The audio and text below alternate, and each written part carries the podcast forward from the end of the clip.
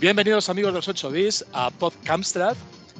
Durante la próxima hora repasaremos y comentaremos la actualidad del Amstrad CPC, revisaremos juegos clásicos y modernos y tendremos la ocasión de charlar con un personaje relevante de este apasionante mundo de la retroinformática. Una vez más, aquí un grupo de amigos desde Bilbao, Artaburu. Hola, buenas, ¿qué tal? Muy buenas. Desde Asturias, Dani. ¿Qué tal, Dani? Hola, buenas a todos. Atila Merino, desde Badalona, que hoy nos trae un, invitado especial. Atila, ¿qué tal? Hola, muy buenas, aquí estamos otra vez. Hoy traemos a Raúl Ortega, que ese fue grafista de Capitán Trueno y, otras cositas más. Bienvenido, Raúl. Hola, bien hallados. Buenas noches, chicos. Hola, bienvenido. Eh, lo primero de todo, queríamos eh, daros muchas gracias por vuestros comentarios sobre el, sobre el podcast piloto que hicimos. Eh, esto nos ha animado mucho para continuar un poquito más con, esta locura. también queremos darle gracias a, nuestro músico José Antonio Martín, que ha sido, ha sido el compositor que ha creado la cabecera de, este podcast, del podcast. Y nada, vamos allá a ver qué tal sale este número uno.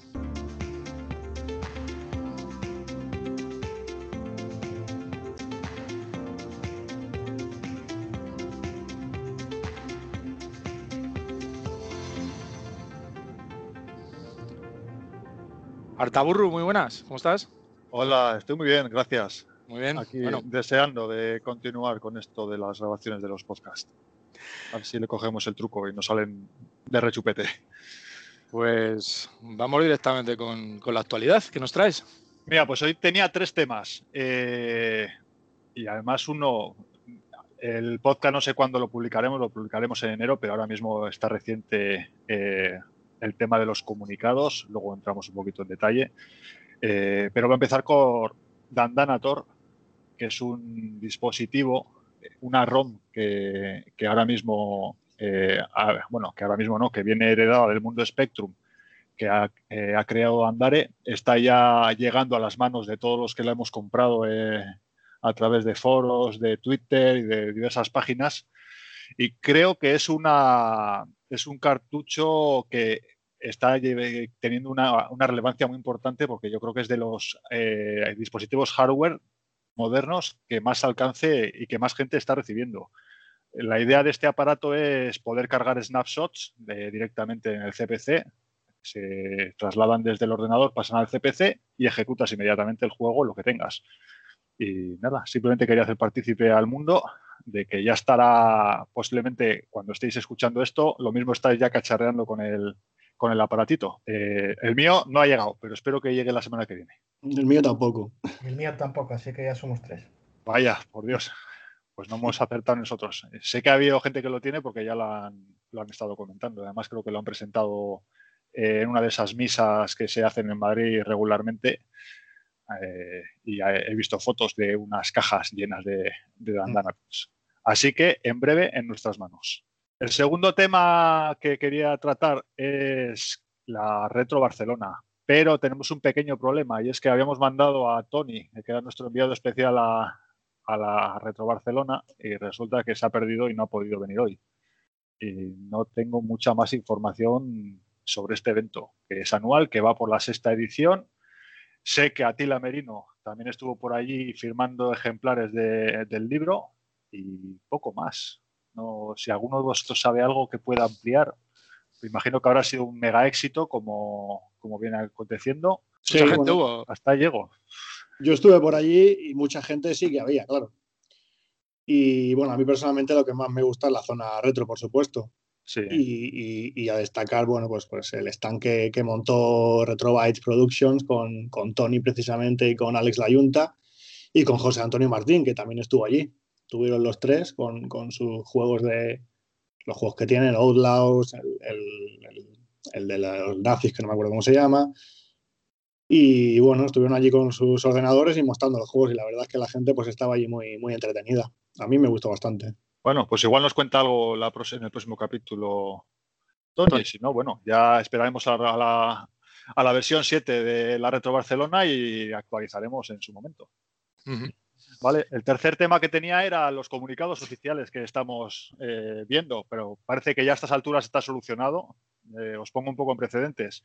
Hace unos días, eh, Batman Group, de la mano de Rino, hizo un comunicado diciendo que había que 4 MHz, el programador Juan Javier Navarro había hecho uso de una rutina de split screen que le había hecho el propio Rino, que le había empleado en, en alguno de los juegos que había hecho y que no parece que, lo, que se sentía debidamente acreditada la autoría de, esa rutina. Entonces han salido unos comunicados, por una parte primero por Batman Group, después eh, por 4 MHz eh, explicando y dando a entender que, no ha sido voluntario, que efectivamente reconoce que todo, que esas, esas rutinas son de, de Rhino y, y bueno, y al final hoy, o bueno, eh, el último tema que hemos visto es que se han reconciliado. Ha salido otro comunicado que en teoría es conjunto, o eso me ha parecido ver, y que, y que ya vuelven a,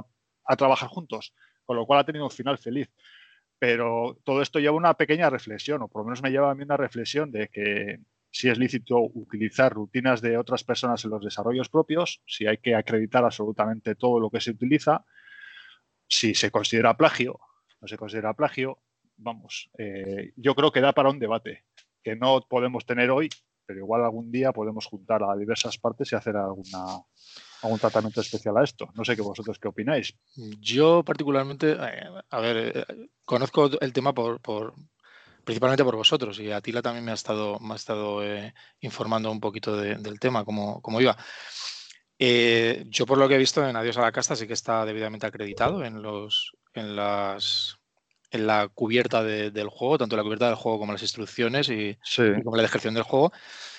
Y yo pienso, a mí me da a entender que si una persona te enseña algo, eh, lo acreditas la primera vez, evidentemente, mm, creo, pienso, eh, puedo estar equivocado, supongo que cuando adquirimos el conocimiento de otra persona, que nos, algo que nos ha enseñado, no vamos a estar acreditando en cada uno de nuestros trabajos lo que esa persona nos ha enseñado, creo yo. Eh, si ya se ha acreditado una vez. Ahora, eh, esto es muy discutible y, cada uno puede, puede pensar lo que quiera, no sé qué pensáis vosotros.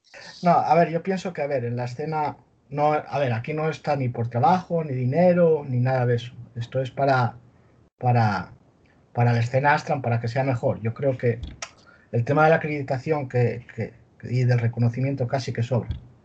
No sé, en mi opinión, lo que haces, lo haces para que todo el mundo lo pueda utilizar, Hmm. Y no, no, creo que sea necesario de estar acreditando y reconociendo siempre el trabajo. claro, la primera vez lo puedo entender, ¿vale? Porque es un trabajo que, te has jurado tú, pero si, si amablemente y, tú has querido ceder, cederlo o has querido colaborar con otra persona utilizando esa rutina, yo creo que con que se acredite una dos veces creo que es suficiente. Mm, si tenemos que estar acreditando siempre los conocimientos que adquirimos en otro sitio, eh, no terminamos nunca.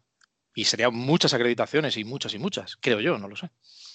Yo estoy de acuerdo, sí. Eh, si alguien te hace, de todas formas, en este caso me parece que ha sido que, que, Rino ha hecho una rutina que se integra en el código y ha sido a petición de, de 4 MHz. Yo en ese caso creo que sí que efectivamente hay que hacer un reconocimiento expreso de eso siempre y cuando estés utilizando esa rutina, ya porque no es algo que tú has adquirido ya como conocimiento, a no ser que efectivamente la haya hecho una evolución y la haya, dado una vuelta y, la haya hecho propia. Si es simplemente, es como si coges el, reproductor de, música de Tarham.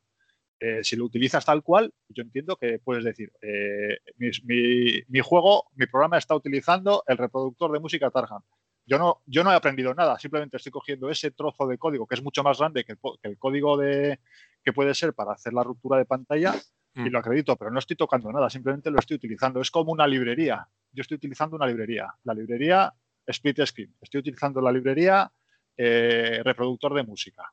Otra cosa es que digas, mira, yo he cogido información de cuatro fuentes o de seis fuentes, me he barrido la CPC Wikipedia, he cogido he seguido algún tutorial de, de Arno Lemu, de alguno, he recortado por aquí por allá y me, he montado yo mi rutina. pues eso es diferente. ¿eh? Oye, puedes hacer reconocimiento o no hacerlo. Al final es un trabajo que has hecho tú y has evolucionado algo. Eh, Entonces tú crees que siempre, había que siempre habría que, acreditarlo, ¿no? Siempre que lo No, pero si utilizas algo eh, que no tocas, es decir, si mm. utilizas algo que ya está hecho, si, mira, tú me pides a mí que, no sé, pues una pila para tu teléfono móvil.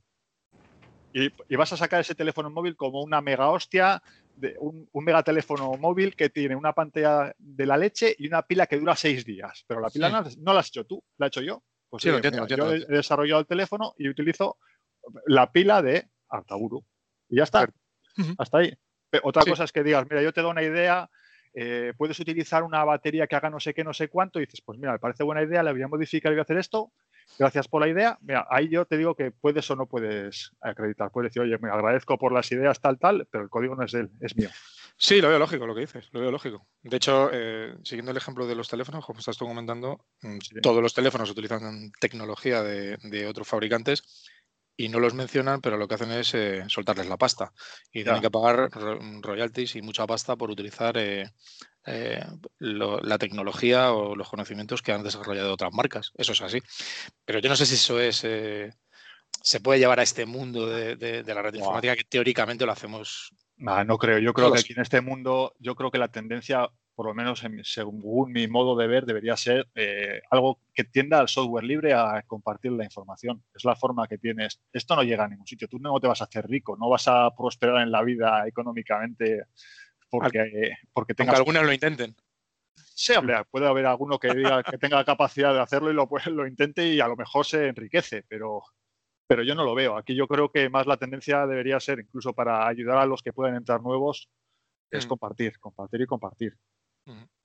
En cualquier caso, yo lo que, he visto que menos me ha gustado es lo de lo de comunicado va, comunicado viene. Sí. Es una cosa que no tiene mucho sentido en, en una cosa en la que somos todos aficionados, no somos profesionales y la verdad es que para mí eso sobra.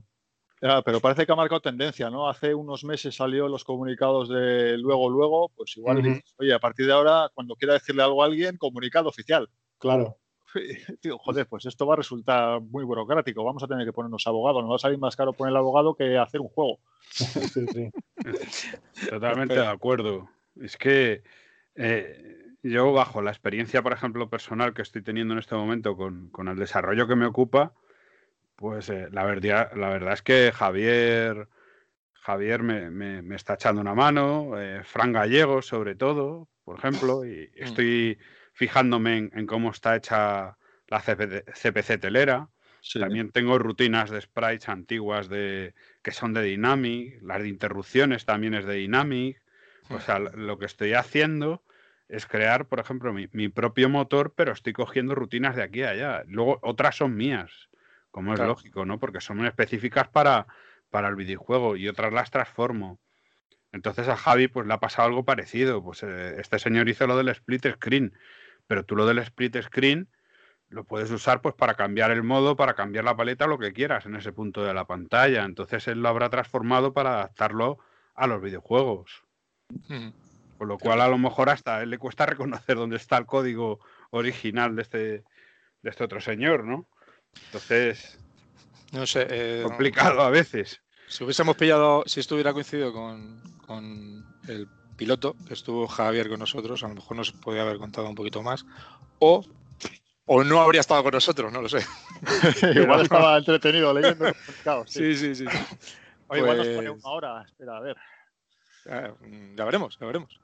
Eh, muchas gracias, Artaburu, por, por estos temas que nos has traído. Muy amable. Continuamos.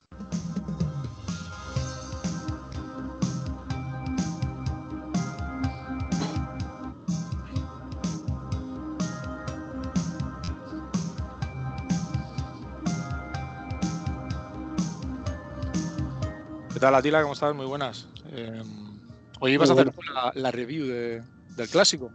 Sí, hoy me ha tocado a mí porque todavía no ha podido estar. No sé si lo haré tan bien como él, pero bueno, vamos a intentar. ¿Qué juego nos traes? Hoy, os traigo Goody, de Opera Soft. Que este es un juego que a mí personalmente me encantó y me sigue encantando. Es un juego que Opera publicó en el 88 y que, y que fue el primer trabajo de, Gonzo Suárez, el primer videojuego que, que hizo él para Opera. Hmm. Y el tío, pues lo, programó y le hizo gran parte de los gráficos, que luego ayudó em, Carlos Díaz de Castro, que era un crack, el tío hacía todos los gráficos de ópera prácticamente, pues le ayudó también a, en esta labor, ¿no? De, crear los gráficos. Hmm. Y bueno, el juego es, un, es una aventura de, plataformas en la que controlamos un ladrón cuyo objetivo es pues eh, robar en el banco. No sé si el Banco de España o cuál es. Pero el objetivo es robar el banco. Y entonces lo que tiene que hacer pues es eh, primero comprar una serie de, herramientas que hay en una tienda al principio del juego. Para ello tenemos que recoger dinero que encontramos por ahí y, con estas herramientas pues podemos ir avanzando o, volviendo hacia atrás en la aventura para poder conseguir, pues hay como unas, creo que son, que son 13, ¿no? 13 cilindros que nos dan juntos, dan la combinación de la caja fuerte con la que podemos abrir el banco. Y entonces, pues para esto, pues recorremos pues, las alcantarillas, vamos en metro, vamos por, edificios en obras. gráficamente es bastante chulo porque está en modo cero, con mucho colorido. Y a mí me gusta bastante. Entonces, mm, para, como para atacar tenemos eh, ladrillos que le vamos tirando a los enemigos, que son bastante variados. Y además tenemos siempre una escalera que aparece y desaparece a nuestro antojo, a pesar de lo grande que es y que nos ayuda pues, a alcanzar alturas que no podíamos llegar. ¿no?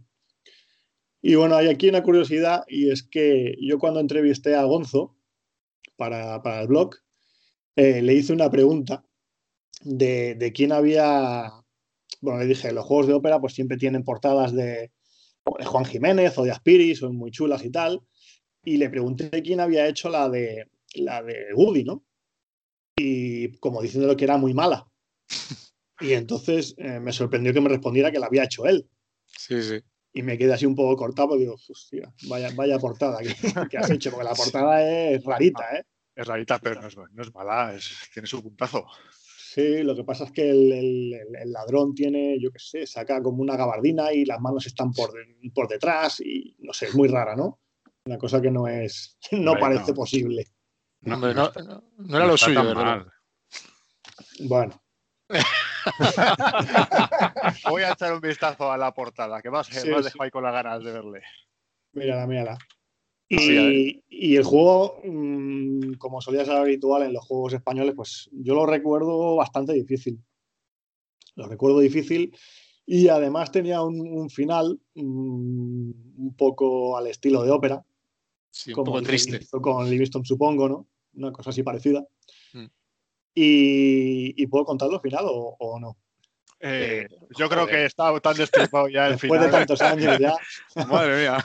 Bueno, pues al final cuando abre la caja fuerte se ve que no que el banco no tiene dinero, ¿no? Y dice que porque Opera se, se ha declarado en quiebra y te pregunta si aceptas un pagaré. Y ahí se acaba el juego. Es una poco, un poco de, de, la, del humor que tenía en Opera Soft. Es el final típico, final frustrante de estos juegos, que eran súper chungos, sí. que dedicabas un montón de tiempo para llegar al final y, te encontrabas la sorpresa. Dices, joder, tanto para esto. Sí, seguramente porque se les acabó también la memoria, ¿no? Imagino. Sí. Hombre, pero a cambio la, experiencia de juego es cojonuda y, cómo se mueve, porque el rollo ese de montar en metro eh, mola mucho, mola mucho, es muy, muy divertido, muy variado y muy entretenido. Y, tiene mucha lógica el juego y, tiene un mapeado muy, muy equilibrado, porque es cierto que e, es largo de, jugar, pero, pero, pero mola mucho, te diviertes mucho mientras estás jugando con él, creo yo. Y la música también mola mucho. Sí, además eh, el juego es largo y, viendo un vídeo de, Fran Loscos de Meter, sí. Eh, bueno, eso lo pasa en 27 minutos, pero imagino que cualquiera de nosotros por lo menos un par de horitas tardaríamos sin conocer nada. Yo 27 días. Carlos venía, venía de, de Indescomp, ¿no? Ajá, eh, sí, sí. Pero, sin embargo, Gonzo no. Gonzo no, se incorporó directamente a Opera. Y, Carlos venía de Indescomp, me acuerdo. Gonzo se incorporó mm, cuando, cuando Opera hizo, hizo una protección para un juego. Y entonces, pues, propusieron como una especie de concurso en la que el que pudiera desproteger esa protección pues le invitaba a una comida, ¿no? Entonces mm. Gonzo lo hizo en, no sé, un día o dos días, eh, reclamó su premio y entonces cuando, cuando, cuando contactó con Ópera, pues eh, acabó en ellos porque vieron que era un, tío que valía, ¿no? Hmm. Esa es la historia. Bueno, tampoco está de más que digamos que, que Gonzo estuvo detrás de, del cacho juego de Pero Studios de, comandos. Que, fue un juego que tuvo una, una repercusión eh, muy grande tanto en nuestro país como, como fuera de nuestro país. Sí, y, también no olvidemos que también hizo el Sol Negro. Sol Negro también. Otro juegazo, sí. Sí. Y también hizo algo para Zafiro, o me lo estoy inventando. Eh, no, estuvo, estuvo, estuvo, estuvo, estuvo, en los comienzos de, de, Arancha Sánchez Vicario, ¿es posible? Exacto, sí. pero ¿no? no, acabó saliendo. Creo que era para Delta o para Zafiro, no me acuerdo ahora. Mm. Mod también es suyo, ¿no? Si mal no recuerdo. Eh, Mod hizo gráficos. Ah, gráficos hizo. Sí. Esto lo programó Morales. ¿Qué hace Aragonzo? ¿Lo sabes? ¿Qué hace? Bueno, pues por ahí viviendo la vida, imagino. sé que, sé que le gusta mucho la fotografía, así a modo de hobby. Eh, hace fotos a, bueno, le he visto fotos a Santiago Segura y a compañeros de ópera. tuvo, una experiencia fallida con un juego que empezaron a hacer y, luego se quedó, se quedó, por, la mitad, ¿verdad? Sí. Pues muy bien, muchísimas gracias. Vamos, vamos a continuar y, seguimos adelante.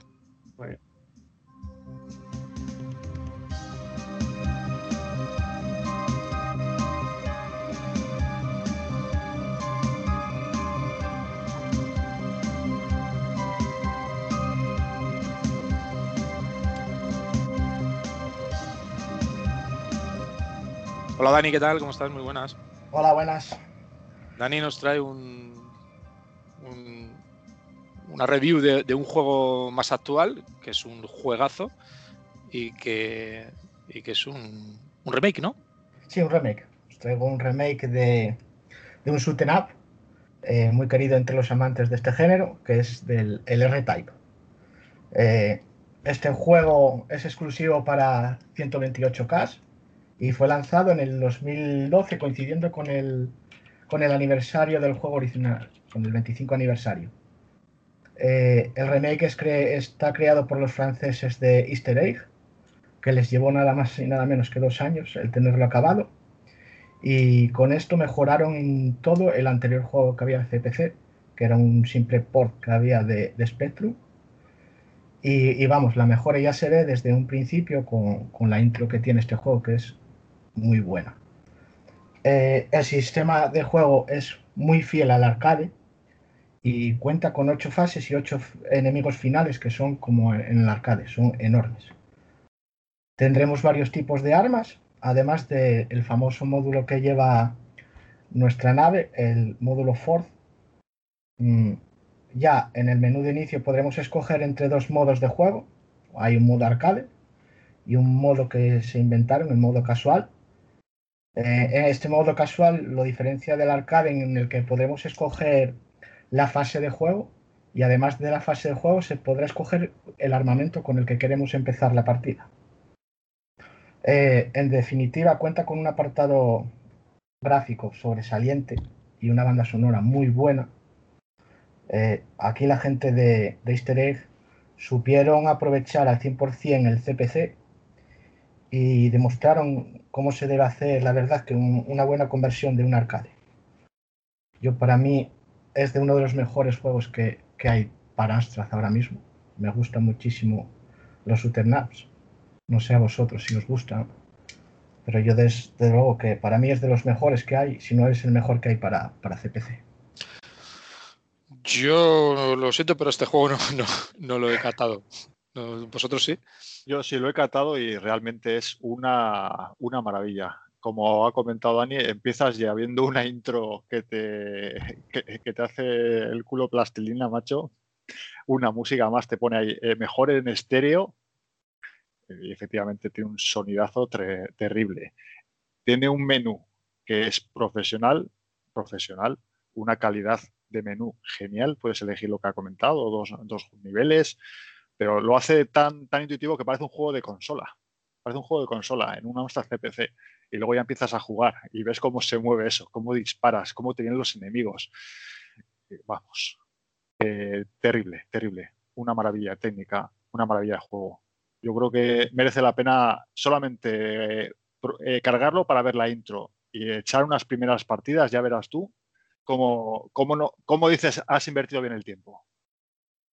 Yo, quizás el defecto que le veo más grande, es un juegazo, pero el defecto que le veo es que el, scroll es, tan brusco como el, como el original prácticamente.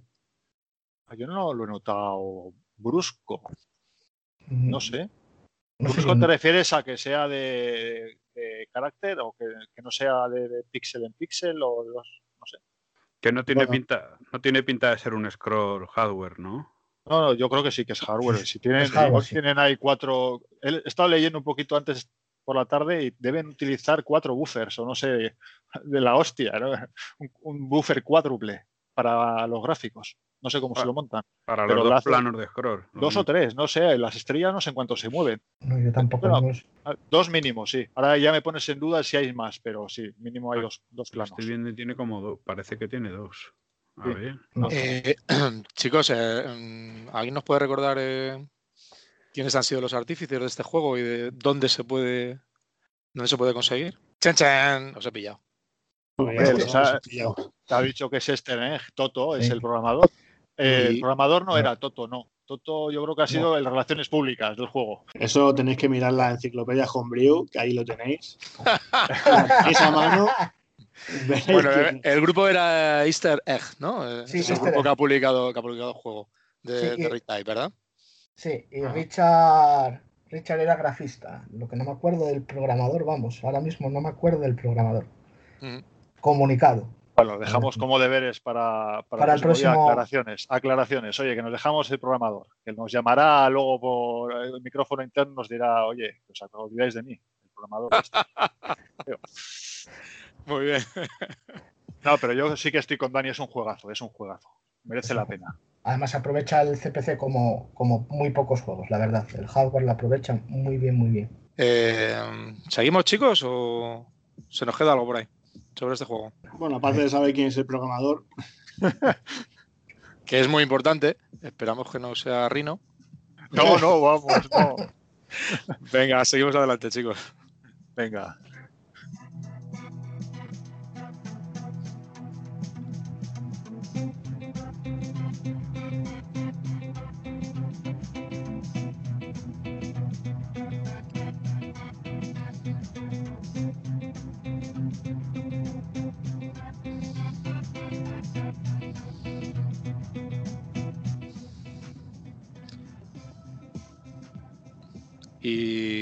Hoy Atila nos trae un invitado em, que ha realizado trabajos eh, para Dynamic y que probablemente muchos de vosotros eh, hayáis coincidido con él en, algunas de, las ferias de retroinformática eh, que se hacen habitualmente por, por el país. Hola Atila, ¿qué tal? Muy buenas, aquí estamos otra vez. Pues mira, como tú dices, estamos con Raúl Ortega, y bueno, su juego más famoso es el, hacer los gráficos de Capitán Trueno para Dynamic, aunque también hizo, hizo varias versiones, conversiones para PC de, otros juegos de Megacorp, del propio Capitán Trueno, de Freddy Hardes, creo recordar. Y, además es, forma parte de, de Amstrad Eterno. Y actualmente se encuentra desarrollando, lleva ya un par de añitos creo, el, el juego Alhambra Tales, que es uno que, dejó, bueno, que Dynamic no, no, publicó en la época y que ahora ha retomado. Eh, hola Raúl, ¿qué tal? Hola, buenas noches, Atila. Mira, yo quiero empezando a preguntarte eh, cuándo y cómo se produjo tu llegada a Dynamic. Pues eh, oficialmente yo creo que sería hacia el año 89. Lo que pasa que, que antes yo ya había intentado entrar, pero no lo, no lo conseguí. No lo conseguí. Pusieron.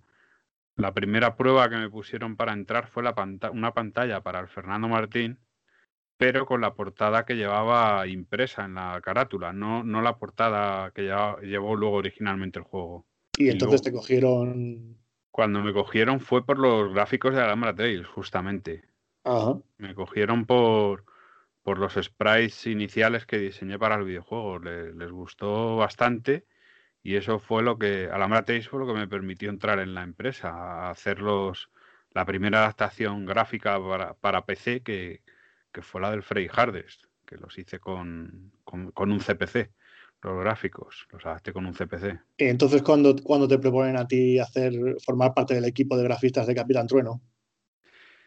Me lo proponen cuando termino con esas adaptaciones gráficas iniciales de, Freddy Hardest para el tema de los fondos de CPC, en principio. Entonces, pues, pues me, puse manos a la obra, aunque incluso me llegaron a ofrecer contrato para, para trabajar a jornada completa. Lo que pasa es que yo entonces, que todavía era menor de edad y, estaba en el instituto, pero Dynamic me ofreció un contrato para trabajar allí con ellos. Y, bueno, la verdad es que es una de las mejores experiencias que he tenido laborales. ¿Y el trabajo de, grafismo para este juego? Mm, fue más complejo de lo que Dynamic solía hacer, ¿no? Porque creo que había cuatro grafistas en total, divididos en, las dos partes del juego. Sí, bueno, en la primera pues eh, estaba lo que había dejado, bueno, Luis Rodríguez, que, hizo los sprites. Eh, luego no sé si el de la rata, por ejemplo, le, diseñé yo, no, me acuerdo exactamente, pero bueno. Eh, estaba también, ¿cómo se llama? Rubén, Rubén Rubio y, yo.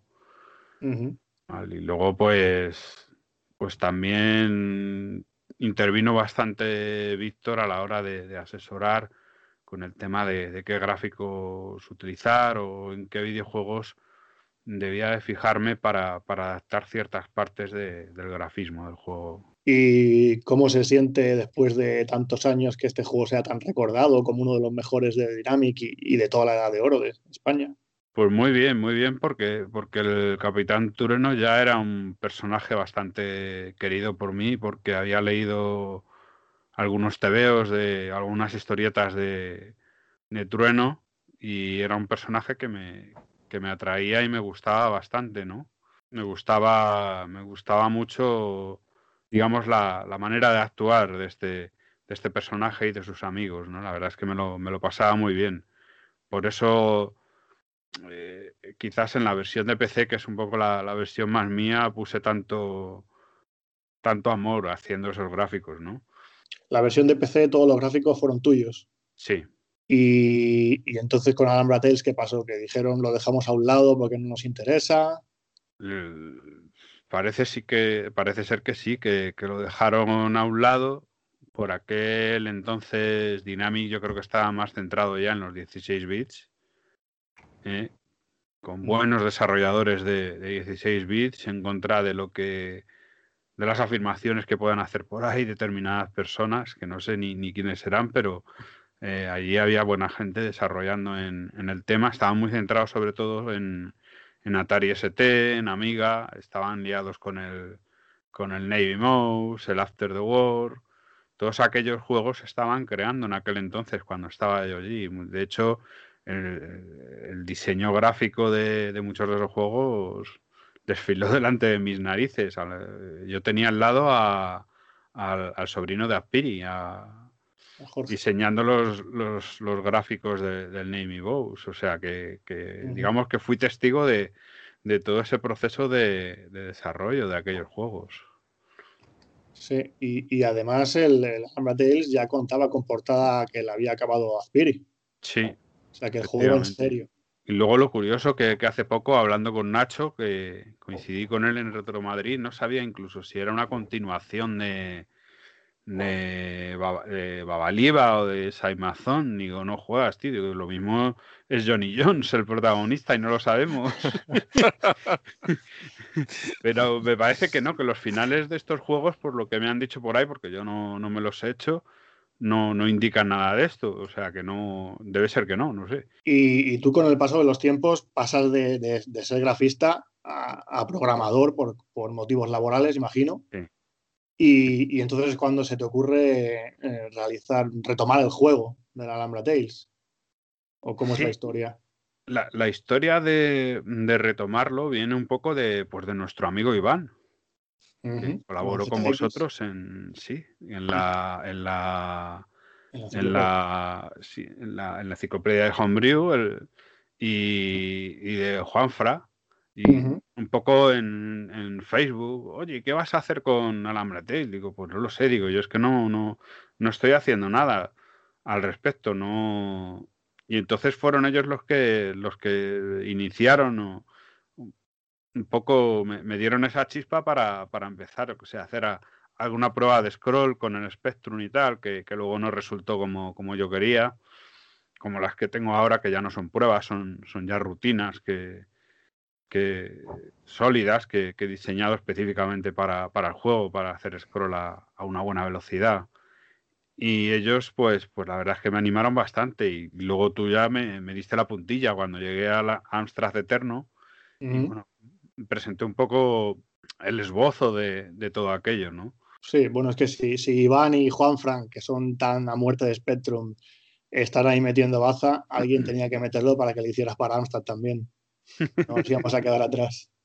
Claro, y ahí está la, la, versión de Amstrad, de Amstrad y, de Spectrum con unos gráficos de inicio, un, esbozo de cómo deberían ir los niveles.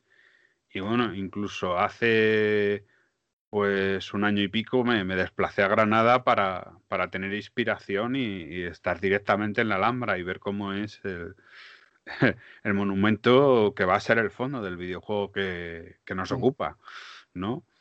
Y, bueno, fue la verdad una, una, grata experiencia y se me ocurrieron algunas ideas nuevas añadidas a las que ya tenía y, un poco cómo enfocar al personaje central que es Boadil. ¿Y el desarrollo cómo lo llevas? ¿Lento pero seguro? El desarrollo va a fuego lento, como bien sabéis. Y bueno, me voy atascando y llega Fran Gallego o Javi, me, sobre todo Fran, y me, saca de ahí. lo, curioso de, este experimento, ¿no? Es que eh, se aplican conceptos de, programación actual a, programación antigua y con herramientas que compilan código antiguo, ¿no? Estamos aplicando pues conceptos como como el diseño por objetos en, en, C en C normal, o sea, que no es C++, por ejemplo, ¿no? La programación orientada a objetos en, en lenguaje C antiguo, incluso en ensamblador, como hace Javi, Javi Navarro, ¿no? Y funciona, la verdad es que funciona bastante bien esa, esa forma de, de hacer las, las cosas, ayuda bastante a lo que es el diseño de, del videojuego, ¿no?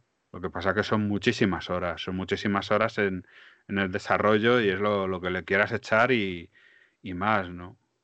De diseño, de, de compresión de, mapas, de, rutinas de scroll. Y, bueno, lo que pasa que, que también me encuentro más a gusto en Amstrad, porque fue la máquina que, que más conocí, lógicamente, y que más, en la que más me adentré, ¿no? El Spectrum es un poquito más difícil de, abordar, sobre todo por, el tratamiento de colores que hay que darle y, que hay que hacer rutinas específicas para mover los colores, siempre va de otra manera, ¿no? Imagino que te sentirás más cómodo haciendo los gráficos que programándolo, ¿no? Sí, lógicamente. Me siento mm. más, más cómodo haciendo los gráficos, pues porque ya tengo esa experiencia añadida y, programando, pues bueno, también tengo la experiencia laboral en otras cosas, pero eh, tenía la espinita clavada de, hacer un videojuego de, de 8 bits para, estas máquinas, ¿no? Con aquel juego del Prehistoric Isle, ese que empecé a hacer ahí con, con 16, 17 años, ¿no? Con la idea de que lo sacara dinámica algún día, ¿no? Y se quedó convertido en una especie de demo. Bastante chula, por cierto, porque tiene unos gráficos cojonudos. Quedó, quedó, quedó bien. Lo que pasa es que ahora, eh, Litos, cuando echo la vista atrás y veo, veo aquel código, pienso que francamente estaba muy loco, ¿no? Para, hacer las cosas de aquella manera. de, hecho, yo, yo eh, si me permites, Adila, una, quería preguntarte, eh, pues referida a, esta, a esto que acabo convertido en una demo, en ningún momento se te pasó, se te pasa por la cabeza eh, hacer el juego sobre, sobre esta, esta conversión, sobre este juego que, que convertiste en demo después, porque a mí los gráficos me parecen preciosos, están geniales. Y bueno, el, con algunos retoques y modificaciones, podría ser perfectamente parte de, un nivel, de lo que tenías desarrollado, ¿no? Sí, se podría volver a hacer, no de la misma manera que, que lo empecé, porque la estructura del código es muy muy consistente, ¿no? Todo lo que dice, ¿no? No, no, no hay orden ni concierto en, el funcionamiento de, del motor que, yo pretendía hacer, ¿no? Y luego, eh, mucha gente me dice también que si es un port del Prehistoric Isle, es probable que, que, si hubiese completado el juego, pues los primeros niveles sí hubiesen sido una especie de port de la, de la máquina, de la máquina arcade, ¿no? Pero luego el juego que yo tenía pensado hacer, en el fondo no tenía nada que ver con, con el prehistoric de la máquina. Digamos que tenía una línea argumental con, una primera carga arcade y luego una segunda carga que se basaba en un, en un laboratorio subterráneo. Digamos que la, temática de, este juego era que no había, al principio de los tiempos, no, no había una tierra, había, había dos. Sí, recuerdo, haber, recuerdo haberte haber visto esa descripción. Sí. Eh, quería, hacerte, tengo una duda, eh, esta ya sobre el pasado, sobre los gráficos de, Freddy Hardes que, fueron tuyos. Sí. Eh, yo no sé si esto es aplicable a, la parte de gráficos de, Amstrad o solamente ocurrió en Spectrum. Si mal no recuerdo, los, autores de, Fernando Martín Basketmaster, perdón, sí, bueno, Fernando Martín Basketmaster, eh, los hermanos Martín, eh, Paco y Julio, si mal no recuerdo. Eh, el grafista Julio hizo, hizo alguna vez, he leído en algún artículo un comentario sobre que alguien le pidió prestados eh, gráficos de Fernando Martín suyos para, para realizar parte de, de, Freddy Hardes. De hecho, el gráfico del protagonista tiene un aire, tiene un aire a Fernando Martín. Eh, ¿Sabes algo de, esto o hay algo de cierto en esto? Mm, la verdad es que yo no sé nada de eso, porque yo partí de los gráficos que ya estaban hechos en, Spectrum, que se convirtieron a Amstrad para luego retocarlos en, CGA. Entonces, a mí me dieron una base gráfica. Y si bien te puedo decir que, que, en el caso de Freddy, como el diseño que tenía, el diseño inicial de Freddy no se parecía al diseño que luego hizo Ventura, pues por ejemplo lo que sí le añadí fue algún retoque en el tupé y, alguna modificación en la cara para que se le viera la, la prominente barbilla con, con, con, mentón esa que tiene, ¿no? Que no se le ve en la versión de Spectrum, porque yo supongo que que ya tendrían hechos esos gráficos antes que la, portada de Ventura. Pero los gráficos a mí ya me llegaron hechos. Entonces, eso que comentas, yo no sé si, les pasaron algunos gráficos a, Sí, esto lo he leído. del Spectrum. Esto lo he leído entre. Se puede leer entre líneas en algunos de los artículos eh, sobre la polémica que hubo en la creación de, este juego, que hubo bastante. Supongo que todos la conocéis, la polémica que hubo con, con Fernando Martín Basketmaster, que, que al final eh, pues Dynamic eh, casi le raptó el juego a, los hermanos y lo rehicieron casi por completo. Aunque luego, luego al final, la versión que salió final era muy parecido o, casi igual que, la que habían creado originalmente los hermanos. Sin embargo, sí que es cierto que al parecer se, depuró bastante, bastante código y, bastantes rutinas. Sí, conozco algo de la historia. Lo que pasa que ahí es complicado saber cuál de las dos partes, que las conozco, cuál tiene claro, claro, sí, sí. razón, ¿no? Mm. Uno dice una cosa, otro dice otra. Es complicado. Yo me Hola Raúl, buenas. Oye, me gustaría hacerte volver un poquito al año 89 porque cuando has empezado me ha llamado la atención que vayas a Dynamic y te hagan una prueba que, consiste, lo que decías, en hacer una pantalla de carga. Eso que vas ahí a la oficina o donde se reúnan al piso de los hermanos y te, ponen una pantalla al ordenador y te dicen, pásame esta, esta, esta foto y me la pones en la pantalla del ordenador. Una cosa así te, hicieron hacer. Bueno, me, dijeron cómo, cómo, qué portada querían y me dijeron que querían la del Fernando Martín, pero la que aparecía en las revistas. Sí. Y entonces, Eh, tuve muchos problemas porque la querían en modo cero. Eh, yo tenía monitor de fósforo verde porque no tenía dinero para comprar el de color. Y para terminar de retocarla me tuve que ir a casa de, mi vecino que tenía monitor a color. ¿No?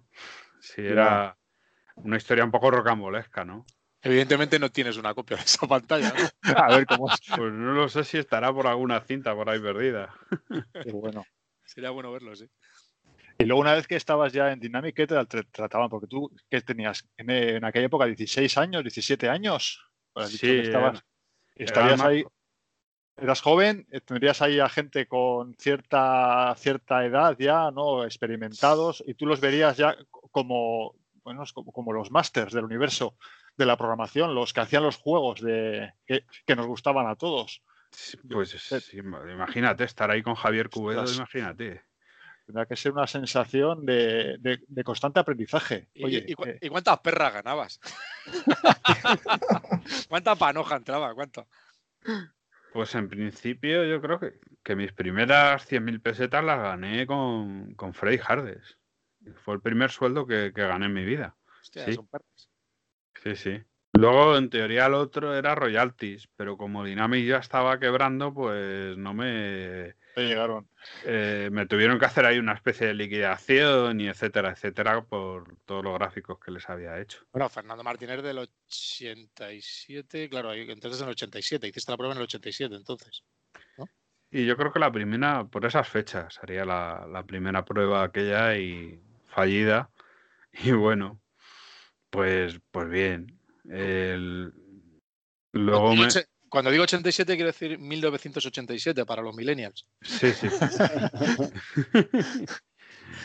sí, por aquella época. porque hasta el 89 no, no me puse con, Capitán Trueno. Y, bueno, la verdad es que, que, como digo, fue una de las mejores experiencias. Las entrevistas se hacían en, en otro piso, porque ellos tenían dos pisos, uno con, donde estaba secretaría y había otro área de la empresa y arriba pues es donde estaba desarrollo. ¿En Megacorp hiciste algo también eh, o me lo estoy inventando? Sí, hice los gráficos de Megacorp y bueno, pues fue una adaptación un poco libre, ¿no? Porque había otros diseños de, la gente que originalmente hizo el juego y algunos pues los adapté a mi modo, los, los creé de otra manera, ¿no? Aunque luego ellos he visto que se quejan, ¿no? Porque dicen que esos diseños, pues claro, como no eran de ellos, lógicamente, pues no se correspondían con el concepto original, ¿no? ¿Qué, versión hiciste? De, ¿Los gráficos de qué versión? De la de CGA de, PC. Recuerdo, es una pena, el, recuerdo que había, ya no estaba, en internet había un site del autor de, la aventura donde estaban las donde estaban los diseños originales del juego y es una lástima, ¿no? No, ya no está en red y, yo no sé si se ha perdido, lo tiene alguien por ahí guardado en algún sitio, pero, pero estaba todo el, todo el material de diseño del juego y era bastante chulo. Mm. La verdad es que sí, bueno, luego eh, yo pues me tomé algunas libertades y incluso eh, os puedo decir que hay un cameo. ¿Sales tú en el juego? No, no salgo yo, pero yo creo que el primer cameo eh, del videojuego español debe estar ahí. Pues fíjate, eh, en, el anterior podcast tuvimos el primer virus. Eh, el primer cameo. ¿Y cuál era? Pues salía Freddy Hardes en el juego. Sale Freddy Hardes en, la escena del bar. Cuando entras en un bar que es como muy parecido al de al de Mos en el de Star Wars, pues eh, sale un personaje en primer plano que está en negro y ese es Freddy Hardes. Se ve la nariz y el mentón y el tupé. Se le ve que está bebiendo algo. Qué bueno. Y es un cameo, un cameo digital en, PC. O sea que, bueno, ya os digo que eso es un poco fruto de, que hice un poco lo que me dio la gana. Hubo diseños que, que sí los reutilicé y luego otros que los, los cambié directamente. O no me los pasaron y me los inventé también. Me tuve que inventar algún monstruo. Pero bueno, estuvo bien.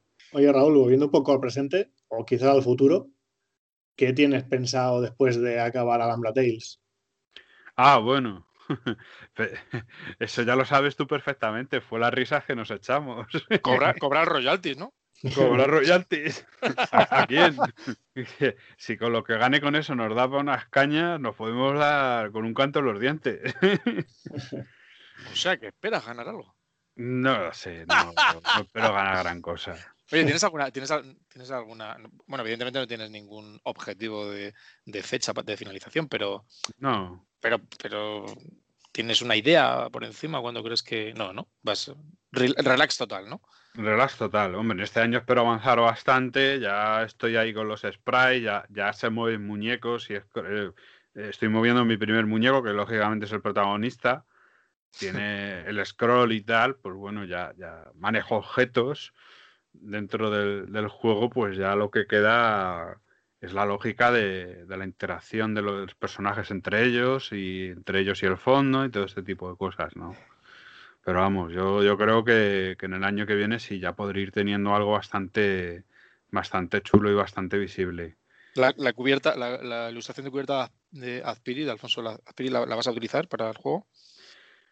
Pues Atila me dijo que la utilizara. Yo digo, pues, pues no sé, él me dijo, pues si, si ya la han comprado los de Dynamic. digo, pues no lo sé, digo, sí, se podría utilizar. Yo quería hacer una propia con, los conceptos que he utilizado yo en el juego y me gustaría utilizarla de Alfonso como un homenaje también, ¿no? En la parte de atrás o, ¿Has pensado de alguna manera. Yo te doy una idea. Eh, yo, eh, lo, que yo haría. Eh, yo contactaría con Lorena, con su hija, y, le pediría una ilustración homenaje para el juego. Y seguro que Lorena Aspiri estaría, estaría encantado. Eh, Lorena ha hecho alguna ilustración para nosotros, para Galactic Tom, y hizo ella la, ilustración también para, para 4 MHz, para, para Profanation 2. Para Profanation 2, y la verdad es que es, es, una, es una artista cojonuda y, y joder, qué, mejor, qué mejor homenaje que, su hija realice esa portada, porque evidentemente la portada es una chulada y, mola que te caga la original de Aspiri. Pero bueno, quizá un, lo que tú dices, eh, tenerla como homenaje esa portada y, tener algo original para tu juego, eh, molaría mucho también, creo. No sé. Es una sugerencia, ¿eh? Es un, Hombre, a mí es que, como es lógico, el, tema de, Mi principal aptitud es el dibujo el dibujo ah, artístico. Ah, no lo sabía. Eh, y bueno, ahora estoy trasteando porque bueno, estamos haciendo unas cositas y tal, pues con, acuarelas y todo esto. Y, de siempre me ha gustado mucho el retrato, el carboncillo, dibujar a lápiz, mm. pastel también. Y, y, ahora estoy probando el tema de acuarela. Estoy retomando un poco esa afición porque yo ya hacía años que no dibujaba nada pero mi principal actitud siempre ha sido el dibujo. Aunque ah, no, haya ejercido como tal, como dibujante o como... Ah, pues, pues, pues, después de saber esto, eh, déjala de Alfonso Aspiri. bueno, de hecho, Raúl hizo el, diploma de los primeros premios Amstrad Eterno.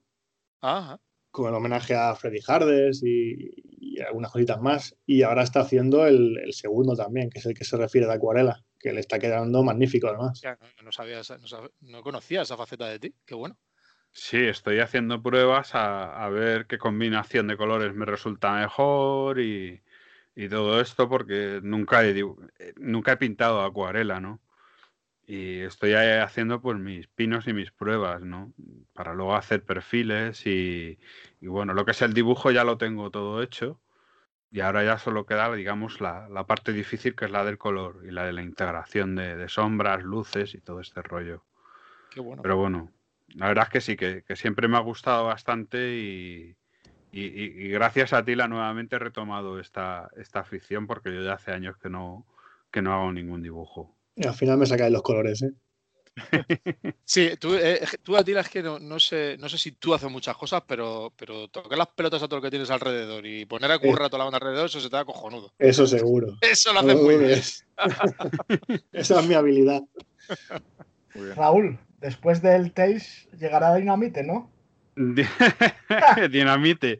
Esa, esa historia la, vivisteis casi en directo ahí en el canal de, de Amstrad Eterno. Dinamite Dawson. Ideas tenías, ¿no? ¿Eh? Ideas para el juego ya tenías alguna, ¿no? Sí, la verdad es que el personaje y lo que hace en la película esta antigua del oeste eh, es una idea en sí. Es que eh, estaba un día durmiendo la siesta ahí en el sofá y, mi padre suele poner las pelis estas del oeste que ponen en, en Telemadrid o, en, no, no, sé, en 13TV, estos canales que ponen pelis del oeste al mediodía. Y un día, pues medio abrí los ojos y vi a un personaje, a un señor así como con barba y, tal, y vi que era el que ponía la dinamita. ¿Y este tío por qué pone dinamita? ¿Y por qué sale así un personaje? Me llamaba la atención porque era un personaje demasiado pintoresco para, para una película del oeste, ¿no? Básicamente, Dinamite Dawson lo que hacía en la película, que no recuerdo ahora el título, de Randolph Scott, un tío que, que hizo bastantes películas del oeste en aquella época, pues lo, que hacía el personaje de Dinamite Dawson, que era un personaje secundario de esta película, era Dinamite, la zona por la que iban a construir la vía del tren. Y entonces dije, joder, pues esto me parece una idea cojonuda para, para un videojuego. Eh, Dinamite Dawson en, su carromato, tirando, tirando explosivos para, para volar eh, el terreno mientras el, tren va por detrás, ¿no? y, y los obreros van construyendo la vía. Hostia, no es mala esa, ¿no? Entonces, eh, obviamente el juego pierdes si, no eres capaz de dinamitar eh, un trazado de la vía en, ese nivel. No es mala, ¿no? y también, también puedes añadir a los indios tirándole hachas o intentando sabotear, porque claro, como, como están invadiendo su terreno, pues estaban en contra de todo ese tema, ¿no?